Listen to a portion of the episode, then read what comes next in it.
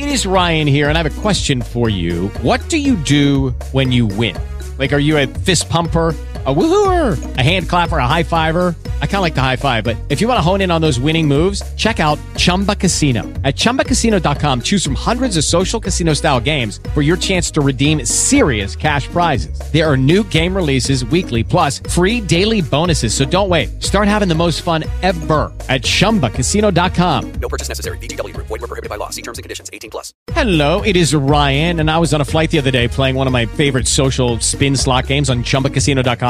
I looked over the person sitting next to me, and you know what they were doing? They were also playing Chumba Casino. Coincidence? I think not. Everybody's loving having fun with it. Chumba Casino is home to hundreds of casino style games that you can play for free anytime, anywhere, even at 30,000 feet. So sign up now at chumbacasino.com to claim your free welcome bonus. That's chumbacasino.com and live the Chumba life. No purchase necessary. VGW. Void were prohibited by law. See terms and conditions. 18 plus. Ô, Débora, se você localizar uma imagem mas de preferência uma é, que tem uma. o rosto está um pouco esfumaçado.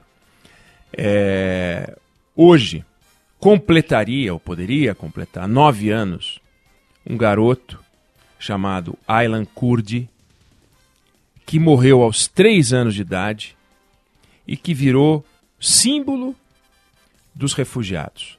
Numa praia é, na Turquia, Uh, ele, um, de família síria, tentavam uh, fugir da guerra civil. 2015.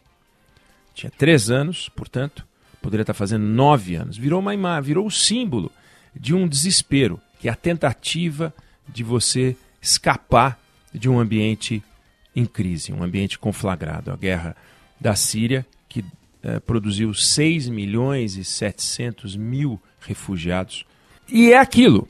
Todas as guerras, a gente tem os líderes né, que discutem.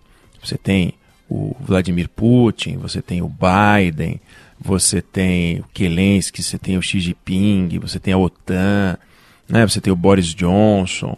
Ficam lá conversando. Agora você tem as pessoas. Você tem as pessoas. No caso agora, os 44 milhões de ucranianos, mas a gente também teve os 45 milhões de vietnamitas, né?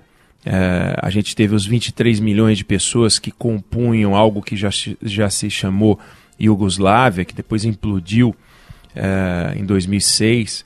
Você teve é, você tem os 38 milhões de afegãos que já foram invadidos pela União Soviética antiga, pelos Estados Unidos. São as pessoas. E agora, uh, os ucranianos. 500 mil já deixaram a Ucrânia. Fala-se que pode chegar a 5 milhões. É... O que são? A gente no Jornal da Band, eu cheguei até a fazer um breve comentário sobre isso. Pessoas que, quando saem, é, é um misto de angústia e alívio. Angústia porque está saindo de, de casa, deixando tudo que eles construíram, deixando patrimônio, deixando, deixando as imagens, deixando o dinheiro, deixando a família, deixando os amigos, deixando a história, deixando Uh, agora na Ucrânia saem as mulheres e as crianças, não saem os homens entre 18 e 60 anos. É, e quando você sai, dá aquele alívio de que você saiu.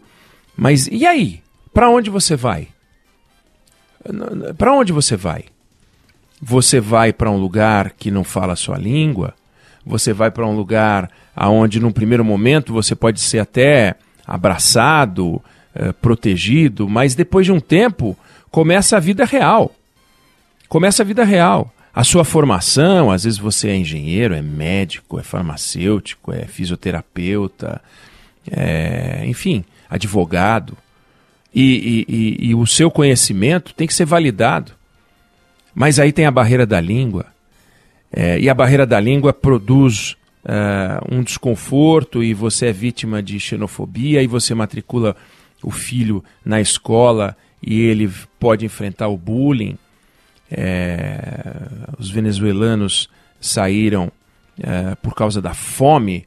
É, mais de 4 milhões de venezuelanos saíram da, da Venezuela, 3 milhões e 600. É, uma parte foi para a Colômbia, por razões óbvias, tem a ver com a língua. Mas vieram muitos para o Brasil, ficaram em Roraima, ficaram uh, no Amazonas. No caso de Roraima, eles, eles aumentaram a população local em 15%. Imagina isso. Aumentaram a população local em 15%. Em geral, quem sai são os mais jovens. É... E é o desafio, o desafio da adaptação. É... Eles, eles, eles, eles chegam e vão procurar um trabalho, em geral, um trabalho inferior ao nível social ou educacional ou profissional que eles tinham uh, antes, né? É, enfrentam o desemprego, portanto, enfrentam a fome, enfrentam desafios no campo da saúde.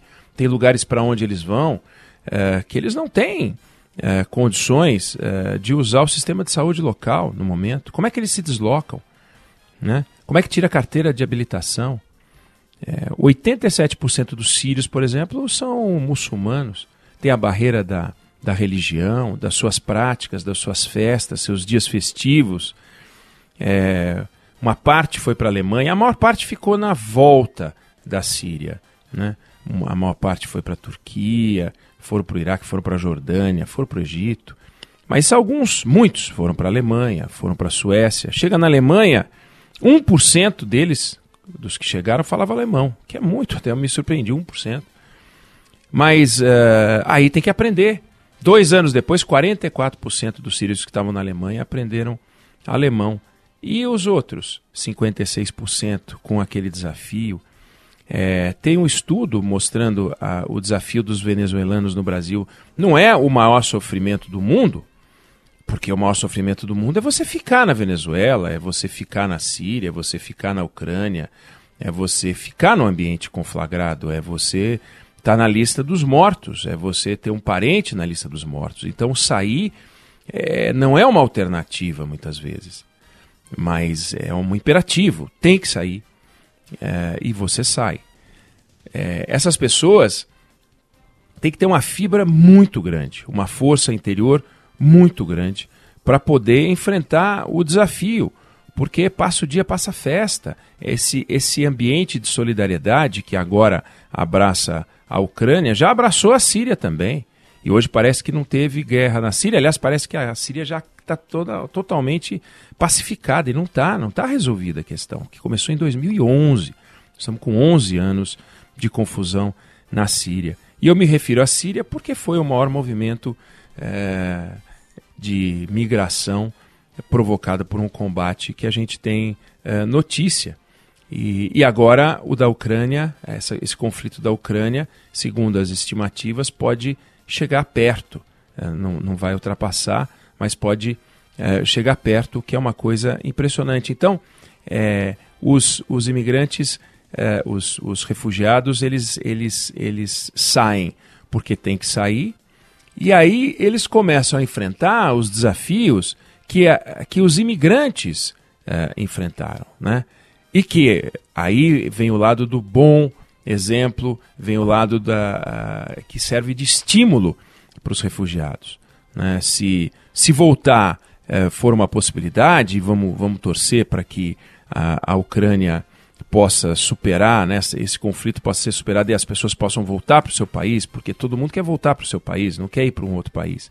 Mas uh, para aqueles que, que enfrentam esse problema, inclusive de outros países, uh, tem que ficar o exemplo dos imigrantes. Né? Pensa, uh, e eu até fiz essa pergunta no Jornal da Band, como seria contar a história do Brasil sem falar da história da imigração, né? de várias, de vários países que vieram para cá todos fugindo de uma situação adversa, fugindo da fome. Não era morte iminente, mas era fome, era miséria. Se você tem uma possibilidade de ficar, você fica. Né? É, as pessoas saem da sua terra porque não tem alternativa. Aí atravessam o oceano, enxergam naquele navio a única alternativa, enxergavam, né, os imigrantes, eu me refiro, naquele navio, no porto, a única alternativa para poder alcançar a liberdade e reconstruir tudo num outro país chegam com uma malinha de mão, chegam com os documentos, um punhado de dinheiro, mas bem pouquinho quando chegam. E muitos, uh, quer dizer, não dá para você falar da economia brasileira sem falar dos imigrantes italianos, alemães, espanhóis, portugueses também, uh, japoneses, coreanos na safra mais recente, que vieram voluntariamente, entre aspas, porque poderiam ficar, diferente da situação dos escravos, né? Os escravos foram arrancados, é diferente, completamente diferente. E aí vem para cá, começa tudo de novo, colonização, é, né? É, forma, um, forma uma comunidade, tem que se inserir, tem que abrir um negócio, tem que conseguir um emprego. Então, é, essas pessoas são as pessoas como a gente. São as pessoas que veem as manobras dos poderosos, as conversas de cúpula, as reuniões como essas que a gente está acompanhando e tem que acompanhar, porque isso pode colocar fim uh, à guerra e a gente torce para que isso coloque fim à guerra. Mas é, a vida das pessoas é para isso que serve o Estado. O Estado serve para organizar a vida das pessoas. O Estado não serve para controlar as pessoas. O Estado não serve para fazer com que as pessoas uh, sejam marionetes, para que as pessoas façam aquilo que o Estado entende que é para ser feito. O Estado que tem que fazer o contrário. Então, quando você vê uma guerra, quando você vê uma invasão, quando você vê uma disputa uh, territorial, quando você vê um, um, massacre, uma guerra civil, uh, o, o alvo uh, justamente são as pessoas, as vítimas são as pessoas, e é nelas que a gente tem que pensar. O refugiado não pode ser um subproduto da guerra do tipo assim, ah, sim, e tem um assunto chamado refugiado. Não. É, é, as pessoas elas têm que estar em primeiro lugar. A discussão tem que estar em primeiro lugar. Por isso que eu lembro da imagem do Aylan Kurd, três anos, refugiado sírio, que morre afogado numa praia na Turquia. Milhares de pessoas morreram tentando fugir do conflito na Síria, tentando, eh, a partir da Turquia, eh, alcançar a Grécia, alcançar eh, Itália. Aquela foto a que eu me referi chegou a ser definida como o mais trágico símbolo da crise de refugiados do Mediterrâneo. É, 2.600 pessoas, Débora, morreram no mar. É, 2.600 pessoas morreram no mar. É, é uma coisa inacreditável. Imagina o desespero delas. Imagina o desespero agora é, dos ucranianos é, que estão indo até a fronteira com a Polônia, por exemplo, tentando ultrapassar. Estão sendo muito bem recebidos, é, estão sendo acolhidos, é, sentem o, o abraço, sentem a solidariedade, mas tem o dia seguinte. E é para esse dia seguinte que eles precisam ter força para poder seguir em frente numa jornada que vamos torcer para que possa ser o caminho de volta e que seja temporário, mas que pode ser longo, como no caso da Síria, 11 anos. É, não dá para saber. Guerra a gente sabe quando começa, nem como é muito bem claro, mas quando começa. E a gente não sabe quando é que vai terminar. Vamos torcer, vamos acompanhar o noticiário está é, muito atualizado sobre tudo que está acontecendo. Aqui na Band News FM você fica sabendo de tudo no momento em que acontece, porque o objetivo é que isso vire um pesadelo de curto prazo, né? de mais alguns dias ou de alguns dias. Vamos, vamos torcer para que a gente não tenha uh, um novo símbolo.